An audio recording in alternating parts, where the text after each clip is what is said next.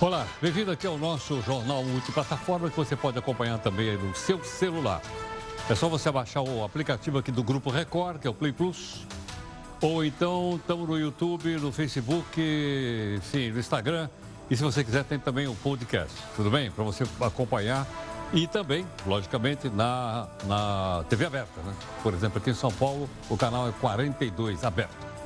Bom, vamos ao nosso, nosso é, anti-herói aqui do Jornal da Record News. Sei não, tô achando que ele tá com jeito de chinês, o nosso herói hoje aí. Quem será que está na China? Olha lá, isso aqui é a muralha da China. Bom, vou comprar uma sacola de Xing Ling para levar ao Brasil. Essa declaração foi dada aqui pelo nosso anti-herói do Jornal da Record News. É que ele está na China, como você viu aqui, mas ele foi barrado na cidade proibida. Uau! Mas visitou a muralha da China juntamente aqui com seus amigos. Ele e a bancada do PGG, o Partido dos Gatos Gatunos, descobriram, sabe o que? Você não vai acreditar. O Faísca descobriu que a China é um país capitalista. Uau! Ufa, diz o Faísca. Ele acha a melhor coisa do mundo, do capitalismo, é poder comprar o que ele quiser, especialmente o Xing. Na sua opinião, qual é a importância que a China tem no comércio e no desenvolvimento do Brasil? Gostaria que você mandasse para mim a sua opinião Manda aqui no meu Zap Zap 11 São Paulo, 942-128-782.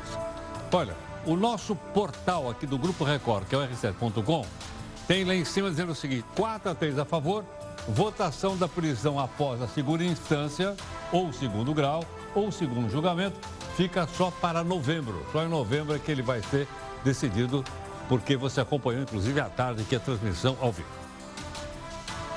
Vamos para outras notícias também relevantes para o nosso país. Parlamentares do PSL pedem a expulsão de Eduardo Bolsonaro do partido. Evo Morales é considerado reeleito mais uma vez presidente da Bolívia. Gilmar dá um salvo-conduto para empresário, indiciado pela Lava Jato no Rio de Janeiro. Uma vaga em estacionamento em Hong Kong é vendido por um milhão de dólares.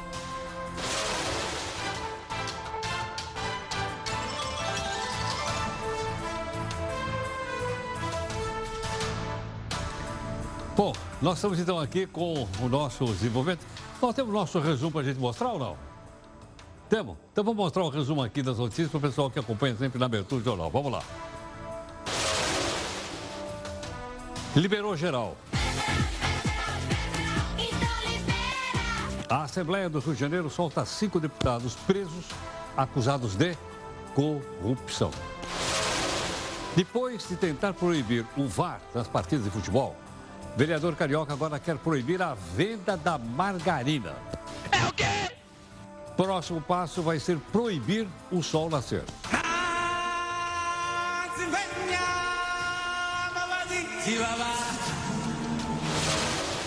Bolsonaro chega na China e descobre que ela é um país capitalista.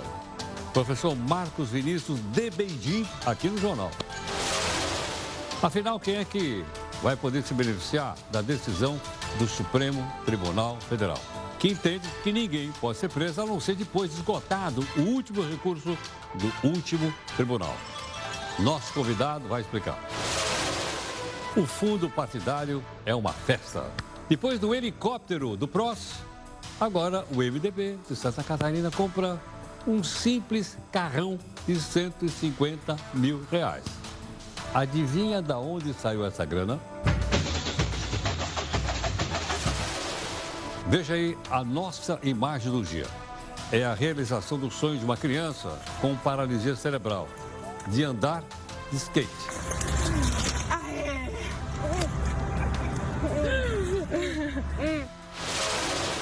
O Instagram anuncia que vai retirar filtros que embelezam e fazem uma verdadeira cirurgia plástica. O Faísca protesta. Miau. A gaveta do Jornal da Record News. E aquele projeto que quer reduzir em um terço o número de senadores, deputados federais estaduais e vereadores. Ele está parado no Senado. E aí, você é a favor ou contra esse projeto? Sim ou não? Manda aqui pra gente, diga por quê, e manda a sua mensagem no meu Zap Zap São Paulo, que é 11 942 128 782. Eu vou repetir, 11 São Paulo 942 128 782. O Uber permite que motoristas mulheres escolham apenas passageiras mulheres. Este é o jornal multiplataforma. Através delas você participa aqui das lives, dá sua opinião direitinho e tudo mais. Participa das lives das 10 e, como sempre, cobra busca de isenção e busca de interesse público.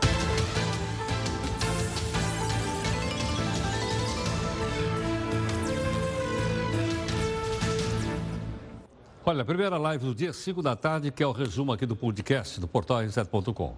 Depois, às 6h15, todo dia tem a live também do jornal. Hoje, com a participação da Júlia, que voltou. Aliás, ela faltou ontem, por isso que não teve live.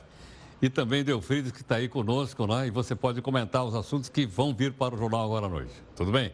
Comentários. Anota aí a hashtag, é JR News, ok?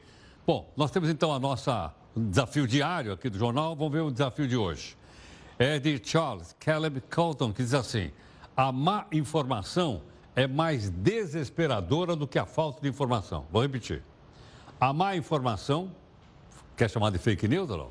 A má informação é mais desesperadora do que a falta de informação, diz aqui Colton, né, para a gente lembrar isso todo dia aqui na nossa profissão de jornalista. Bom, hoje foi o terceiro dia do julgamento no Supremo Tribunal Federal sobre a prisão após a condenação em segunda instância, ou segundo grau, ou em segundo julgamento, como foi explicado até para você aqui ontem. Até agora, nós tivemos quatro votos a favor uh, de se entender que é, a, deve começar a cumprir pena, três disseram que não. Ok ou não? Bom, falta ainda os votos de outros quatro ministros. A continuidade do julgamento deve acontecer no dia 6 ou 7 de novembro, então semana que vem não tem. A ministra Rosa Weber, como você acompanhou ao vivo aqui hoje, ela votou contra. Ela começou elogiando o voto do ministro Faquim, né? mesmo tendo uma opinião contrária dela, e a ministra citou fatos históricos para fundamentar o voto dela. Sobrou até para o Voltaire. Ontem, no voto exarado, com o brilho costumeiro, pelo meu querido amigo Luiz Edson Fachin, citou Sua Excelência epígrafe de Hannah Arendt, com verso extraído do poema épico Farsália, do poeta romano Lucano, lembrando Catão da Útica, o jovem que neles figura na representação da defesa dos valores republicanos. Não vou eh, repeti-los em latim, mas na tradução, ministro Fachin. A causa vitoriosa agradou aos deuses, mas a vencida a Catão. Por feliz coincidência, eu epigrafara meu voto escrito, que agora passarei a sintetizar, com citação de Voltaire, em seu Tratado da Tolerância, que, a meu juízo, dialoga respeitosamente com o verso lembrado de Lucano. Diz Voltaire: na França, não se acredita que o Papa, assistido por seus cardeais, seja infalível. Poder-se-ia, do mesmo modo, crer que oito juízes de Toulouse não o são.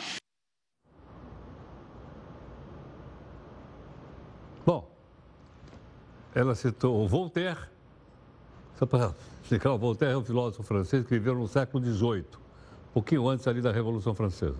O Catão, que ela usou, não é gatão, para você confundir com o Faísca.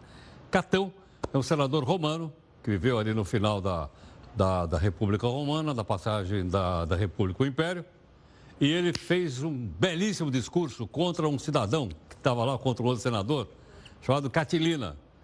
Ela não falou em latim, eu também não vou falar em latim porque eu não vou arriscar, né? Mas o Catão começava o discurso dizendo assim: Quo usquetande, Catilina, butere, paciência nossa. Até quando, Catilina, você vai encher o nosso saco? Tradição, assim, livre. Tudo bem? A gente aprende, você vê aí, né? o show de cultura precisa dar uma costurar. Bom, a ministra Rosa Weber, da Tavênia, continuou ostentando a sua, a sua cultura geral. E aí ela passou também para a Espanha e citou, sabe quem? Lembra daquele pintor que tem aquele bigodão chamado Salvador Dali? Dá uma olhada. Lembro aqui a instigante entrevista de Salvador Dali, ao dizer que a beleza da obra de arte não está necessariamente na obra em si, mas nos olhos de quem a contempla. A definição do sentido de uma norma jurídica, por sua vez, tem consequências práticas, frequentemente decisivas para a vida de todos nós, pois não, não envolve apenas o emissor ou o intérprete, mas também o destinatário, o jurisdicionado coletivamente. E isso independe dele compartilhar individualmente da proposta exegética alcançada pelo juiz a quem incumbe dizer o direito, com plena eficácia vinculativa na solução das lides materiais e processuais, no conceito do meu saudoso mestre de sempre, Galeno Lacerda. Bom, para falar sobre a interpretação da lei, a ministra evocou também ela já ela evocou agora o pintor, né? Agora ele, ela evocou Henrique V, rei da Inglaterra. Além dos escritores, nossa, Dante Alighieri, Miguel Cervantes, foi por aí afora. Minha predileção por Cervantes não me autoriza a identificar como Dom Quixote, um autor que, não obstante vestindo a armadura, portando lança e acompanhado de um escudeiro, sobe ao palco para representar o Henrique, o Henrique V, surgido da pena do bardo elisabetano. Devemos respeitar o texto da Constituição a partir do consenso pragmático formado pela comunidade dos falantes e leitores da língua portuguesa, que dá significado às suas palavras e observada a tecnicidade dos conceitos jurídicos. As palavras da Constituição não são poesia, não são, como diria Dante, verse estranhe, acessíveis somente ao iniciado detentor de esotéricas ferramentas teóricas. Como bem aponta Humberto Eco, o intérprete não pode se impor como um Ubermensch que realmente entende a verdade que o autor não sabia. Você entendeu o que a ministra falou ou não? É difícil. Nós teríamos que pegar aqui um bardo elisabetano. Quem será bardo elisabetano? Será que era o Shakespeare? Deixa para lá. Logo depois, a ministra Rosa foi a vez do ministro Luiz Fux votar. Ele votou que a pena tem que começar logo depois da condenação em segunda instância. Citou alguns casos para fundamentar a opinião dele, que é contrária da dela. Veja aí. No caso dos anuais do orçamento, valor desviado 800 milhões. E para lavar o dinheiro, o responsável por esse fato danoso aos cofres públicos, ele assentou que comprava bilhetes premiados na loteria. Por isso, ele foi considerado um dos maiores homens de sorte do Brasil. A Operação Navalha na Carne, eu pertencia ainda ao STJ, em 2007, uma empreiteira Guatama realizou obras públicas e houve o desvio de 1 bilhão e 600 mil, 1 bilhão e 600 milhões de reais. Houvesse essa regra, é, é, efetivamente não se poderia iniciar a execução da condenação a que foi submetido. Bom, é o ministro Fux que está falando, ele até, chegou até a citar alguém que é muito conhecido no nome, porque o prédio dele fica bem pertinho. Por que não? É o juiz Lalau, veja aí dizer que estamos com espírito corporativo, eu cito o caso do juiz Lalau, do TRT, que desviava verbas na construção do Fórum do Tribunal Regional do Trabalho de São Paulo. Dos 232 milhões destinados à construção, 169 milhões e 500 mil reais foram desviados. Houvesse essa regra da impossibilidade de cumprir-se a execução da pena antes do trânsito julgado, certamente esse juiz não teria sido preso.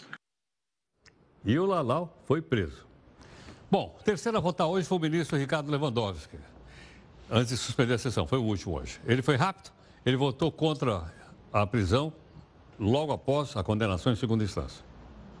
Não custa recordar que o artigo 30 da Declaração Universal dos Direitos do Homem de 1948, elaborada sob os auspícios da Organização das Nações Unidas e subscrita pelo Brasil, considerada pelos especialistas um verdadeiro jus cogens internacional, ou seja, de observância obrigatória de todos os estados que assinaram, consagrou o princípio da proibição do retrocesso em matéria de direitos e garantias fundamentais plenamente aplicáveis ao, aplicável à espécie. Bom, gentilmente aqui o doutor Pier Paolo Bottini, que é advogado, professor de Direito da Universidade de São Paulo, gentilmente aqui conosco. Bottini, muito grato pela sua gentileza, bem-vindo aqui no Jornal. Muito obrigado. Muito obrigado. Bottini, acho que a pergunta que todo o pessoal que está acompanhando a gente... Uh, gostaria de fazer a você o seguinte: caso o placar mude, e parece que vai mudar, todo mundo que vai mudar, é, quem seria beneficiado por essa decisão do Supremo Tribunal Federal? Geraldo, todas as pessoas que hoje estão presas, que foram condenadas em segundo grau, mas o processo ainda não terminou. Portanto, ainda existem recursos para os tribunais superiores, para os tribunais de Brasília. Pessoas que não estão, porque veja, isso é muito importante deixar claro para, para, para o telespectador. Existem pessoas em que o processo delas não terminou ainda, elas não foram julgadas, mas elas estão presas preventivamente, porque elas atrapalharam o processo, ameaçaram testemunha, tentaram fugir. Essas pessoas não vão ser afetadas por isso. Elas vão continuar presas? Elas vão continuar presas. Tá. E também porque aquelas... é uma prisão cautelar? Preventiva e cautelar. Preventiva. Isso, seja tá. para assegurar que o processo corra bem. Tá. E aquelas pessoas que foram condenadas definitivamente também não vão ser afetadas. Então, só vai ser afetado quem está preso, quem foi condenado em segundo grau, como você bem disse, em primeira e em segunda instância, mas ainda tem recursos no Superior Tribunal de Justiça, no Supremo Tribunal Federal. Então, essas pessoas vão ser afetadas por essa decisão. Será que procede que aproximadamente 5 mil pessoas seriam libertadas? Esses são os números do, do Conselho Nacional de Justiça, né? algo que seria em torno de 0,5% do número de presos no Brasil. Se a gente lembrar que nós temos. Agora, são só presos pobres ou presos ricos também? Eu acho que todos os presos vão ser afetados por essa decisão. Mas lembrando, nós temos 800 mil presos no Brasil. Então, o contingente afetado por essa decisão do Supremo, se efetivamente é, for uma decisão contra as prisões, vai afetar um número percentualmente muito pequeno em relação aos presos no país. Okay. Agora, não foi eu que estou dizendo, foi o ministro que é. falou, né? Que pobre não chega até esse tipo de recurso, são só os ricos.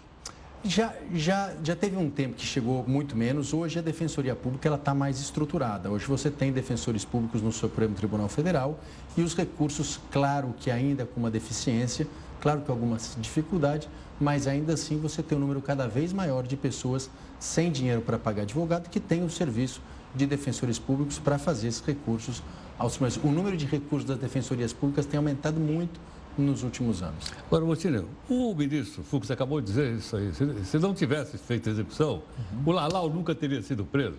Citou Lalau, citou outro. Uhum. Será que isso não passa para a população um sentimento de impunidade? Eu acho que o sentimento de impunidade, Geraldo, ele vem realmente da morosidade do julgamento. E eu concordo com, com, com quem diz que os processos demoram muito tempo. Mas veja, existe uma série de mecanismos que nós podemos fazer com que os processos corram mais rápido sem afrontar a Constituição. Porque não necessariamente condenado, claro, julgado. Claro. É, que, é, não, porque o sujeito pode ser Pode ser absolvido, exatamente. Absolvido, claro. Mas o que importa é, é importante que sim, a, a, a resposta da justiça seja rápida. Não faz sentido você ter um processo que se eternize. Mas existem outros mecanismos que façam com que ele consiga ser julgado em todas as instâncias de uma maneira rápida, mas sem afetar o texto da Constituição, que ele é muito claro, né? Ele diz que você só pode ser preso, só pode executar a pena quando todos os recursos. Então, gostemos ou não, e não estou dizendo aqui. Não, está escrito tá lá. Mas está escrito lá. E tá. aí a gente aprendeu desde pequeno que é uma regra, quando está prevista, a gente precisa seguir. Então, se a gente não gosta, a gente pode tentar mudar a regra. Aliás, o Congresso já está tentando mudar. Exato. É, já há um projeto lá na Comissão de Constituição e Justiça da Câmara para mudar isso. É, e, e, tem outras coisas que poderiam ser feitas para fazer um processo ser mais rápido. Tá? Você pode mexer em regras de prescrição, você pode instituir o processo eletrônico. É, veja, as, as, as condenações... Porque a população... Da... Nós colocamos aqui outro dia um quadro uhum. dos países onde o cara começa a cumprir pena, depois de condenado em primeira instância. Exato. Aí a população olha isso, aí falando em segunda instância. Uhum. Então, aqueles países que muitas vezes o nosso imaginário seria o nosso modelo, Falamos aí da França, a ministra falou uhum. aí de uhum. filósofos franceses, Estados Exato. Unidos, etc. Pô, então, como é que pode, meu? Como é que nós chegamos a essa conclusão tão diferente? Nós de onde chegamos... veio nosso direito? É, na verdade, em 1988, quando nós entendemos saindo de uma, de uma ditadura militar, na verdade, em que se entendeu que para você privar alguém de liberdade, você precisa exaurir todos os recursos. Então, essa foi uma decisão do Constituinte de 1988 e do parlamentar brasileiro. O nosso Código de Processo Penal, a sua lei, ela prevê que você só pode executar a pena depois de exauridos todos os recursos. Agora, há caminhos, há, há alternativas para fazer com que isso ande mais rápido. Você pode mexer. A gente tem visto nos processos da, da chamada Operação Lava Jato que as, as, as, os processos foram julgados. Em um, dois anos você já tinha processos julgados porque era um processo eletrônico, você tinha formas muito então, rápidas. Mas, mas né? ao mesmo tempo a gente vê o, o, o Supremo não se entende. Agora tem que ter a televisão, quer dizer, já há algum Exato. tempo tem a televisão. Exato. E a gente está de olho. É, é? Hoje qualquer cidadão brasileiro olha, pode uhum. não, posso não entender a Rosa Weber. É ou não é? Bar do Shakespeareano fazia tempo que eu não ouvia essa expressão. É isso. É ou não é? Entre outras é que ela falou. É isso. É ou não é? é isso, exato. Entende? Posso não entender, mas é, tem o direito. Né? Claro. E, nós, e nós estamos olhando. As pessoas sabem na rua o nome de dois ou três. Algum, é a cara alguém, deles. Até exato. 11 o pessoal sabe. Exato. Mais do que no jogo de futebol, né? Hoje se sabe mais o nome de ministro supremo do Pô, que depende, de foi o Flamengo. Mas eu acho que a transparência é um grande, é um grande remédio para que, que essas coisas caminhem. Eu acho que a cobrança da população, a cobrança da imprensa faz com que esses projetos andem. Hoje nós temos uma série de parlamentares que já têm prisão definitiva, transitada em julgado, estão cumprindo pena. Então eu acho que nós vamos evoluindo para um processo mais rápido, até com a cobrança da própria sociedade. O que me preocupa é a gente desrespeitar uma regra constitucional. Podemos mudar a regra, podemos discutir a regra, mas desrespeitar uma regra que foi fixada, foi estabelecida. Agora, desculpa é um uma coisa. Teve duas decisões do Supremo que desrespeitaram essa regra. Exato. Então, como é que pode? Como é que eu posso entender agora? É isso. Na minha não passa na minha cabeça que o mesmo Supremo Tribunal, que duas vezes respeitou, agora diz que é para respeitar. Pois é, essa, essa, essa instabilidade que nós temos nos tribunais superiores, ah. elas realmente dificultam muito a compreensão do que está acontecendo por que não dá uma instabilidade jurídica? Brutal. É, quando o, o Poder Judiciário ele frontalmente diz que você não precisa cumprir uma regra que está escrita, que está expressa, isso traz uma estabilidade e mais, traz um exemplo, porque as pessoas também não se sentem obrigadas a cumprir uma regra de condomínio, a cumprir uma regra de dívida, a cumprir uma série de outras regras. Então, esse exemplo é muito ruim e por isso que eu entendo que essa decisão é uma decisão, se efetivamente ela seguir a linha de proibir essa prisão, ela é acertada porque, gostemos ou não, ela cumpre a Constituição. Bom, lógico, a decisão da justiça é para a gente cumprir. cumprir é, podemos discutir, podemos falar, podemos ter opiniões diferentes. Fazer o nosso papel de discutir. Lógico, sem isso não haverá o Estado democrático de direito. Exatamente, é, exatamente. Né? Mas essa, é, eu, eu acho que é uma discussão importante, é uma decisão importante. Eu não acho que ela tem um impacto tão grande quanto estão dizendo. Eu acho que ela tem um impacto pequeno. É que tem um sobre... lado político também aí, né? Não um estamos tocando político. aqui, mas tem um lado político. Não, tem, não tem a dúvida que tem um lado político, tem e impacto. o povo sabe disso. Sabe disso. E tem uma questão, eu acho que é relevante, que quando dizem também que isso que todos esse, esses ganhos da Operação Lava Jato vão ser afetados por essa prisão. Não é tão verdade assim, porque essa decisão que você está dizendo que permitiu a prisão é de 2016. E as grandes delações e colaborações do Alberto Youssef, do, do, do Paulo Roberto Costa, da Lava Jato aconteceram antes ou seja, quando não se prendia em segunda instância. Então, também é, criou-se um mito de que essa decisão talvez tenha mais importância do que efetivamente tem, justamente pelas consequências políticas que você menciona. Professor.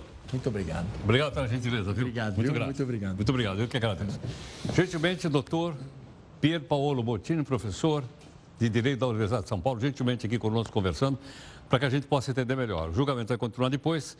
Eu acho que a participação de pessoas como ele, que conhecem profundamente direito, clareia mais a nossa mente, né? e depois cada um de nós forma a sua própria opinião. Né? Nós não estamos aqui para fazer a sua cabeça, estamos aqui para informar você corretamente, e você, como cidadão, depois diz que é bom, diz que é ruim, etc., põe afora. Tudo bem? Bom, mais uma informação seguinte: cinco deputados do PSL que eu fiquei aprendi agora que é Partido Social Liberal, ligados ao presidente Luciano Bivar, que é inimigo da família Bolsonaro, pediram a expulsão do Dudu, do Eduardo Bolsonaro. Eu acho que era aquele que ia para Washington. O pedido foi protocolado e direcionado ao presidente, que é o Luciano Bivar. E, o conselho, e há conselho de ética. Meu Deus, tem um conselho de ética no PSL. Olha que legal. Segundo eles, o pedido de expulsão é baseado em ilegalidade que teriam sido cometidas pelo Dudu. O Dudu é o 03, é chamado carinhosamente 03, acho que é, né? É, 03. Bom, como o jornal está em multiplataforma, vamos então aqui à nossa primeira live para que você possa opinar. Bom, as manchas de óleo chegaram à praia de Canoa, quebrada, no Ceará. De acordo com a prefeitura, tem 700 quilos de óleo foram retirados da praia e vão ser levados para Fortaleza. Além disso, hoje também, pesquisadores da Universidade Federal do Bahia encontraram presença de óleo dentro de alguns peixes e mariscos recolhidos em locais atingidos pelas manchas. Os pesquisadores dizem ainda que não é possível dizer se a carga contaminada é uma exceção ou se os animais realmente podem estar contaminados. Tudo bem? Bom, Eufrides, qual é outra informação que você tem aí da redação, né, para que a gente possa acompanhar esse negócio de poluição das praias do Nordeste brasileiro?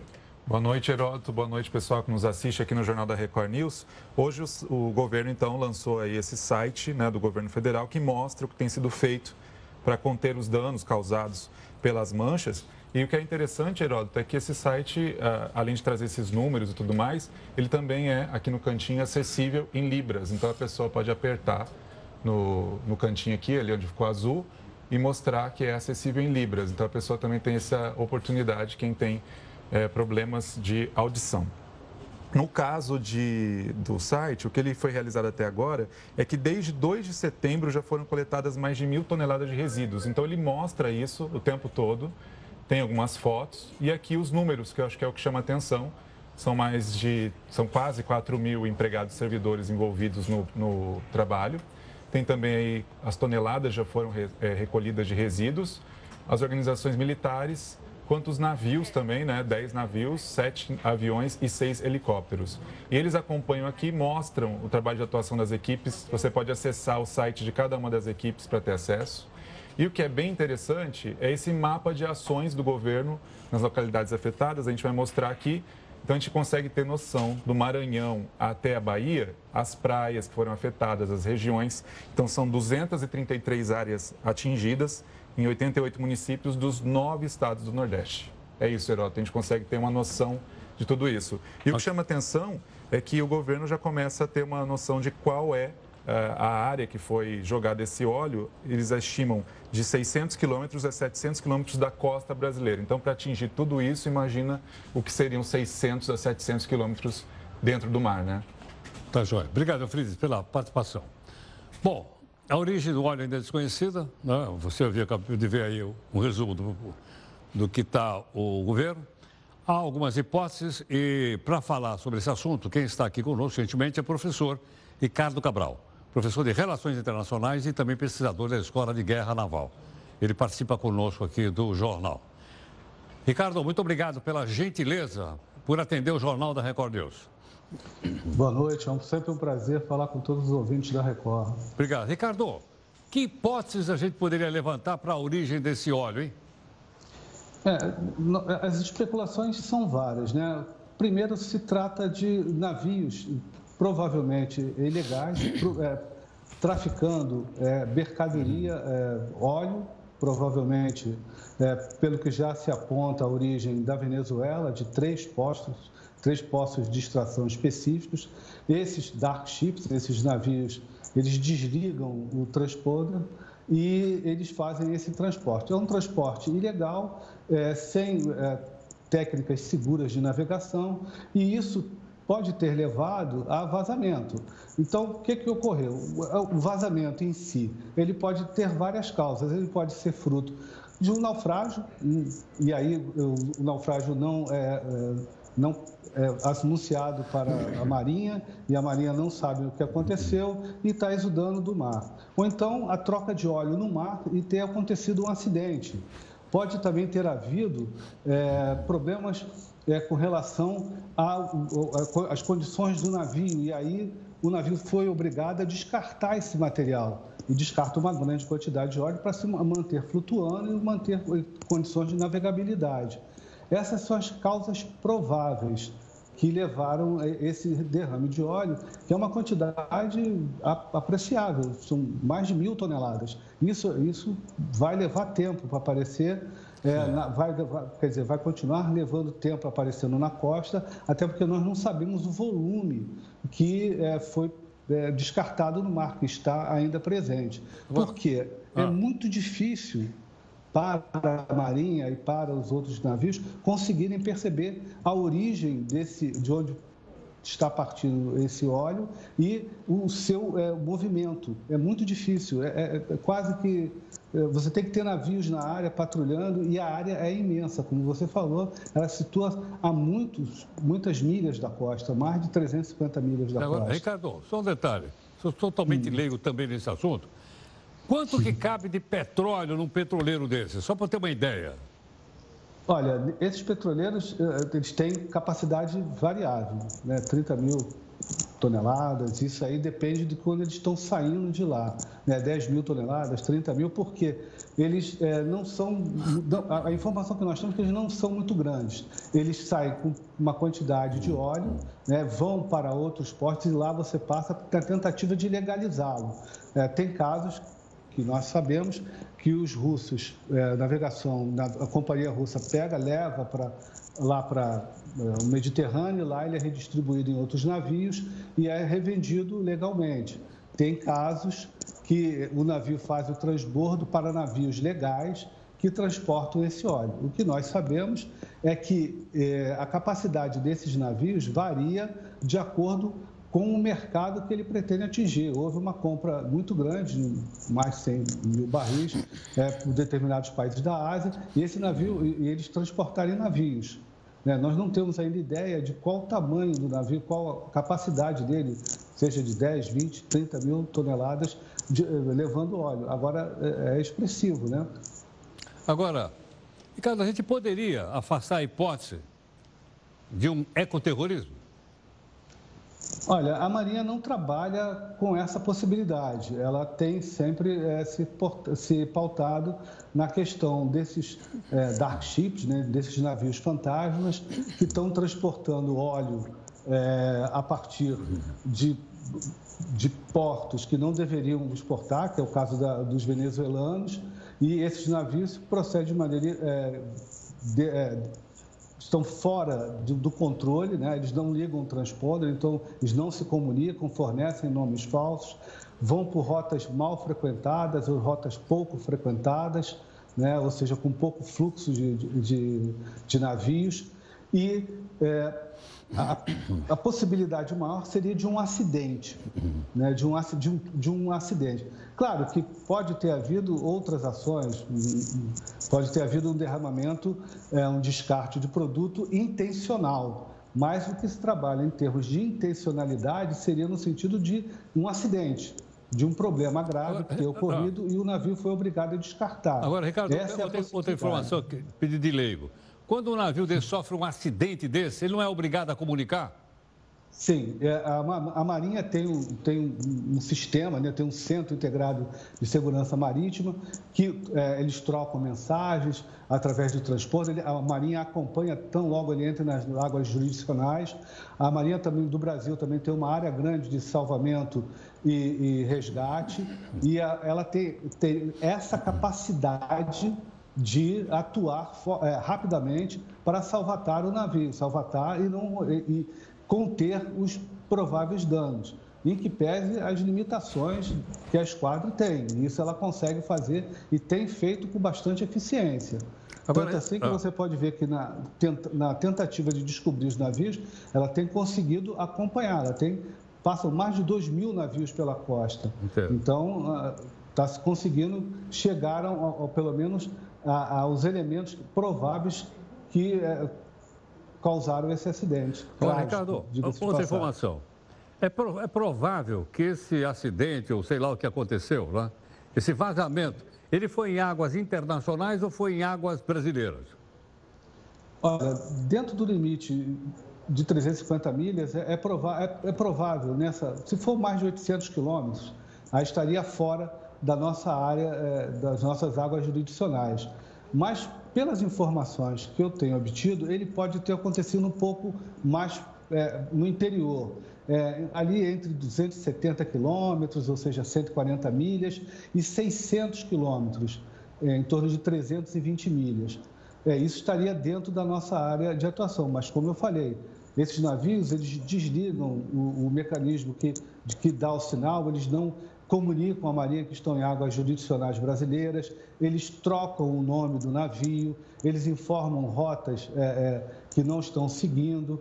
E isso é muito comum, isso tem sido muito comum a partir das sanções que ocorreram com a Venezuela, né, da passagem de navios. A Marinha tem estado atenta, mas esse, essa ocorrência realmente deve ter sido Agora, um acidente muito grave. Tá, Ricardo, outra coisa. Outros países estão nos ajudando a identificar o navio ou não? Sim. É, as guardas costeiras, né, os Estados Unidos têm satélites posicionados. Nós estamos, a partir da identificação dos navios que passaram por essa rota, que, que provavelmente poderiam estar envolvidos, a, a Marinha Brasileira e o governo brasileiro têm entrado em contato para saber informações. O ministro eh, do Meio Ambiente ontem já eh, levou uma informação, né, pediu informações à Venezuela sobre essa questão do embarque eh, de óleo, de petróleo, em que navios, em que circunstâncias. Eu não acredito que, isso tenha uma cooperação, né, porque ela tá, a Venezuela está sofrendo um embargo, mas nós temos muita cooperação, principalmente dos Estados Unidos então, e da União Europeia. Sim. Ricardo, muito obrigado por sua gentileza, pela participação aqui no Jornal da Record. Muito obrigado. Muito obrigado pela oportunidade. Boa noite. Boa noite a todos. Muito obrigado. Professor Ricardo Cabral, ele é professor de Relações Internacionais e pesquisador da Escola de Guerra Naval. Eu acho que a informação que mais me chamou a atenção agora foi que ele disse que há outros países ajudando o Brasil a identificar qual é o navio que pode ter derrubado.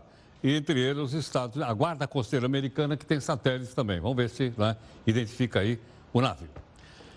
Quatro deputados estaduais do Rio foram presos por corrupção. Hoje eles saíram da cadeia. Ok ou não? Também foi determinada a suspensão da prisão domiciliar para um outro cidadão chamado Chiquinho da Mangueira. Também está em liberdade. Tudo isso aconteceu depois de uma decisão da Assembleia do Rio. Os cinco parlamentares tinham sido presos na Operação Furna da Onça. Furna da Onça quer dizer toca da onça. ok, não? Então eles estão fora da toca da onça e fora da toca lá na cadeia.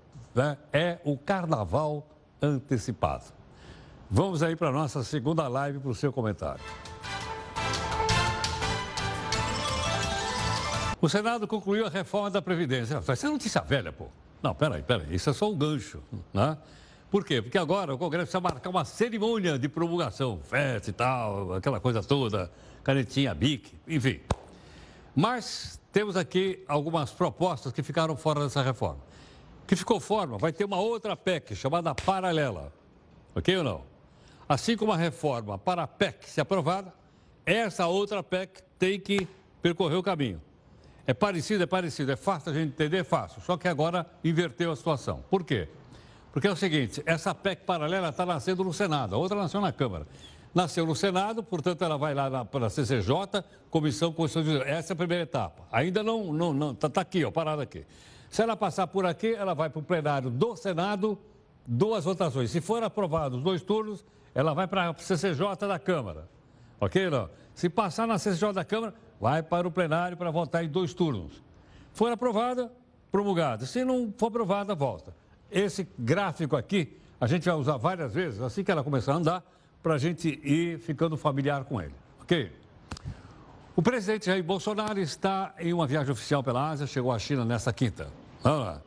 Bom, há ou não alguma repercussão da presença do presidente brasileiro? Professor Marcos Vinícius de Freitas, professor visitante da Universidade de Relações Internacionais da China, ele está em Beijing e, gentilmente, ele levantou mais cedo hoje para nos atender. Professor, muito obrigado mais uma vez pela gentileza. Não, sempre um prazer, Heródoto. Ó, oh, sempre tirando você da cama muito cedo. Nós vamos fazer o quê? Essa diferença de horário mata às vezes.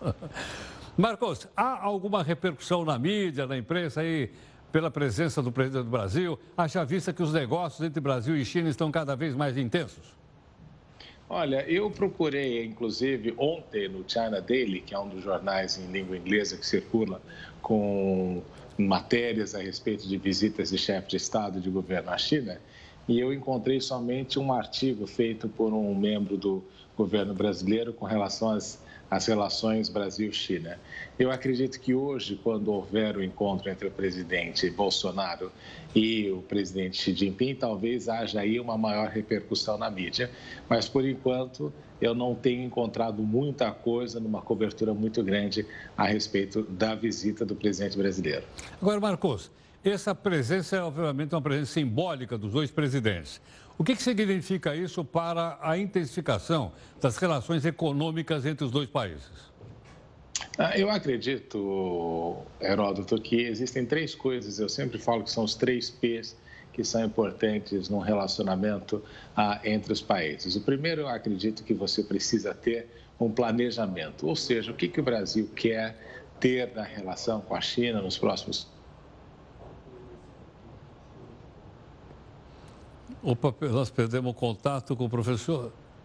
Tá, vamos tentar reconectar. Será que essa, essa internet é nossa ou é a internet chinesa que está com um problema lá? Conexão é lá na China. Né? Professor, que está vendo aqui, professor Marcos Vinícius, ele está em Beijing, que é a capital da China. Ele dá aula lá na universidade lá, né? E ele está gentilmente aqui conosco conversando a respeito dessa aproximação entre o Brasil e a, e a China. Conseguimos eh, uma conexão ou não? Ainda não. Bom, vamos fazer o seguinte. É, vamos adiantar então o noticiário e aí a gente volta conectado com ele. Tudo bem? Sem problema nenhum. Vamos lá. O Chile enfrentou hoje mais um dia de manifestações. Toque de recolher continua valendo lá. Até agora morreram 18 pessoas na pancadaria lá. Os sindicatos convocaram a continuidade da paralisação, mas muita gente preferiu trabalhar. O comércio abriu a porta, as escolas voltaram também a funcionar. A ONU anunciou que vai enviar uma missão ao Chile para acompanhar os protestos e também os distúrbios. Tudo bem? Vamos ver como é que progride a situação lá no Chile. Tem um negócio pavoroso, parece história de terror. A investigação sobre um caminhão encontrado perto de Londres, numa região chamada Sussex, tinha 39 mortos, corpos no caminhão. Os mortos que estavam no caminhão, estamos falando da China, eram todos chineses. 31 homens e 8 mulheres. As autoridades da Bélgica afirmaram que não está claro onde e quando os chineses estão sendo considerados supostos imigrantes ilegais. Talvez entraram no caminhão lá na Bélgica para entrar na Inglaterra. Isso porque o caminhão passou por inspeção de segurança no porto e nada foi encontrado. O motorista continua preso por suspeita de assassinato. Matar 39 pessoas. A causa está sendo investigada mas duas possibilidades estão sendo levadas em consideração. Ou elas podem ter morrido sufocadas, ou até mesmo congeladas, por conta da baixa temperatura. Sabe por quê? Porque era um caminhão frigorífico. Bom, nós vamos fazer mais uma live e vamos tentar de novo uma conexão com o professor Marcos Vinícius daqui a pouquinho, ok ou não? Enquanto isso, você vai opinando aqui na multiplataforma. Bom, nós voltamos aqui gentilmente, professor Marcos Vinícius Freitas, professor visitante da Universidade eh, em Beijing, né? E infelizmente a nossa conexão via Skype pifou, mas ele está aqui na pontaria. Professor, vou repetir a pergunta então. Qual é a importância que tem a presença do Bolsonaro na China numa tentativa de acelerar os encontros comerciais, as relações comerciais entre China e Brasil? Ah, em primeiro lugar, Heródoto, perdão pelo problema de conexão, às vezes acontece ah, os problemas da tecnologia. Mas eu acredito que existem três P's que são importantes ah, e que essa é a minha preocupação, porque eu até agora não vi isso nesse sentido. Quando a gente fala de política internacional, nós falamos que, em primeiro lugar, ele precisa ter um planejamento. Ou seja, o que, que o Brasil pretende alcançar do relacionamento bilateral com a China nos próximos 5, 10, 15, 20 anos? Afinal, a China vem num processo de crescimento econômico muito grande e que e o Brasil precisa aí coordenar a sinergia justamente para que tenha a, encontre os melhores resultados possíveis.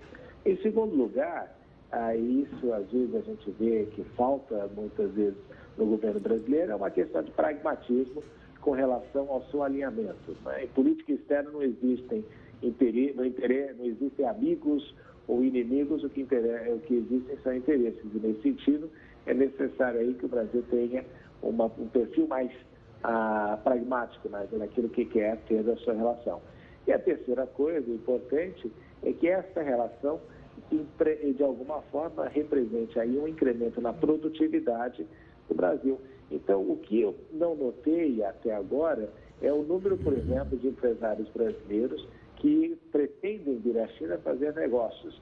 Porque uh, o que dá, às vezes, a impressão de que o presidente está passando pires internacionalmente, dizendo que o Brasil é um novo Brasil, mas quando o cidadão vai e olha alguma das coisas que tem acontecido, por exemplo, o voto do Supremo Tribunal Federal, o fato de o presidente querer que o seu filho seja embaixador, essas coisas de alguma forma denigrem um pouco da imagem do país.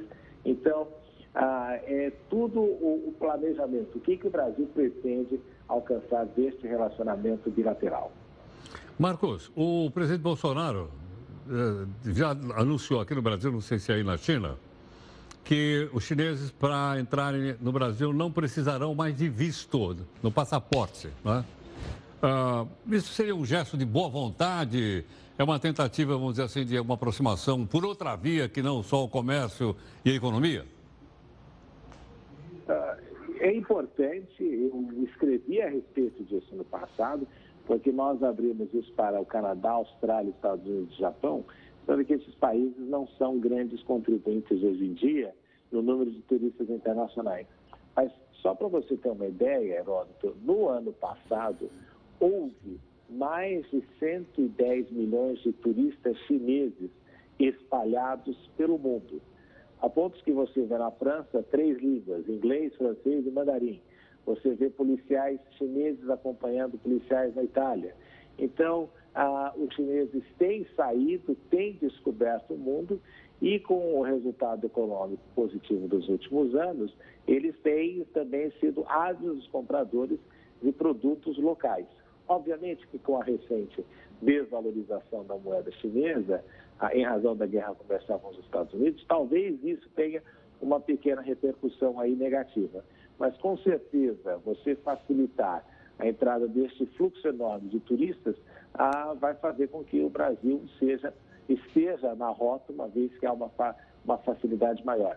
Então, o que, a gente precisa começar a fazer? Né? Precisa começar a aprender mandarim e precisa, de alguma forma, também prover a esses turistas a um nível maior de segurança para que eles possam se sentir tranquilos conhecendo as belezas do Brasil. Marcos, muito obrigado mais uma vez pela sua gentileza. Estou sempre à sua disposição e perdão pelo problema tecnológico. Muito obrigado. O professor Marcos Vinícius Freire está falando diretamente de Beijing, capital da China. Entre outras coisas, olha a última informação que ele deu: tem 110 milhões de turistas chineses no mundo. 110 milhões é, é metade da população do Brasil. Fazendo turismo para tudo quanto é lado. Eu, quando viajo por aí, também vejo chinês para todo lado. Tem que trazer para cá. Ana, e uma das formas é liberar o visto para que eles venham para cá. Bom, o rei da Tailândia, a Tailândia, por incrível que pareça, tem rei, retirou o título e os privilégios e o posto militar da sua amante oficial. Mas o rei tem amante oficial, tem, todo mundo sabe? Sim, todo mundo sabe. Isso depois da amante se mostrar desleal e rivalizar, sabe com quem? Com a rainha. Bom, esse assunto causou uma polêmica, você imagina, né? Aqui na equipe do jornal, foi uma confusão danada, enfim. Aí surgiu a seguinte discussão aqui na reunião de pauta. Mas não acontecer outras amantes famosas na história?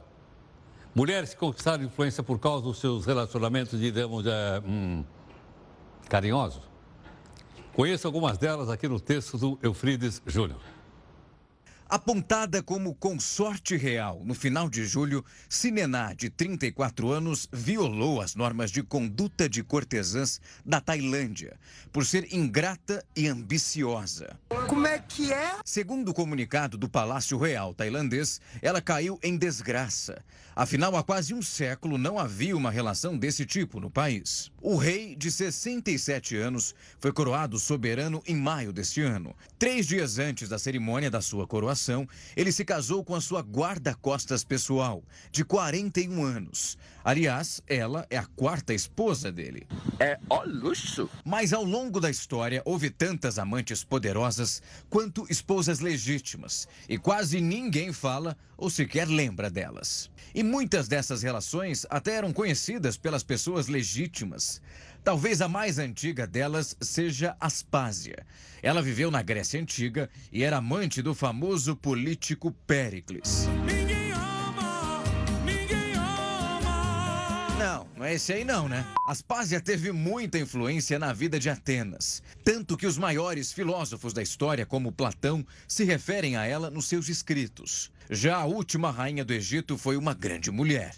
Cleópatra não hesitava em utilizar os seus encantos para ter influência sobre os homens mais poderosos de seu tempo, como César e Marco Antônio. Os generais romanos tinham esposas na cidade eterna, mas isso não impediu que eles se casassem com Cleópatra. A rainha submeteu Roma a seus caprichos, até que se suicidou após a morte de Marco Antônio. Madame Pompadour foi a amante mais conhecida do rei Luís XV. Ela possuía influência em toda a corte francesa. Além de dominar a vida no Palácio de Versalhes, ensinava arte ao rei e também influenciava na política exterior e no governo de Paris. E daí você pergunta: e no Brasil? Não existiu nenhuma amante famosa, não? A resposta é: é claro que sim.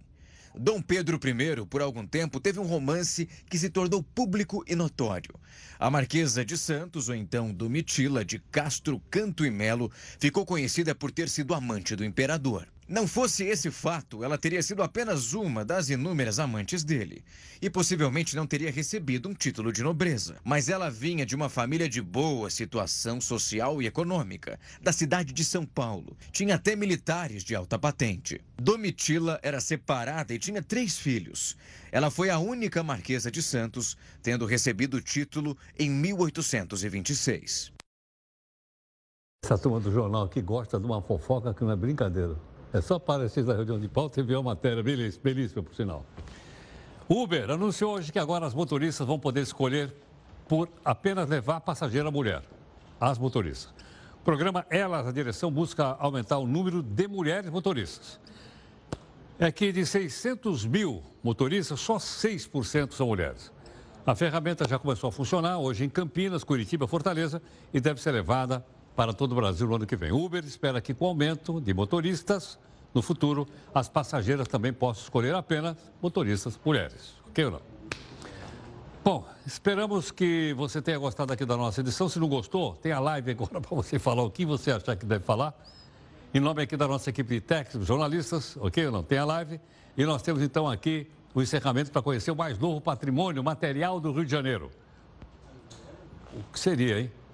Eu não sei não, mas é melhor a gente ver qual é o patrimônio cultural. Mostra. Eu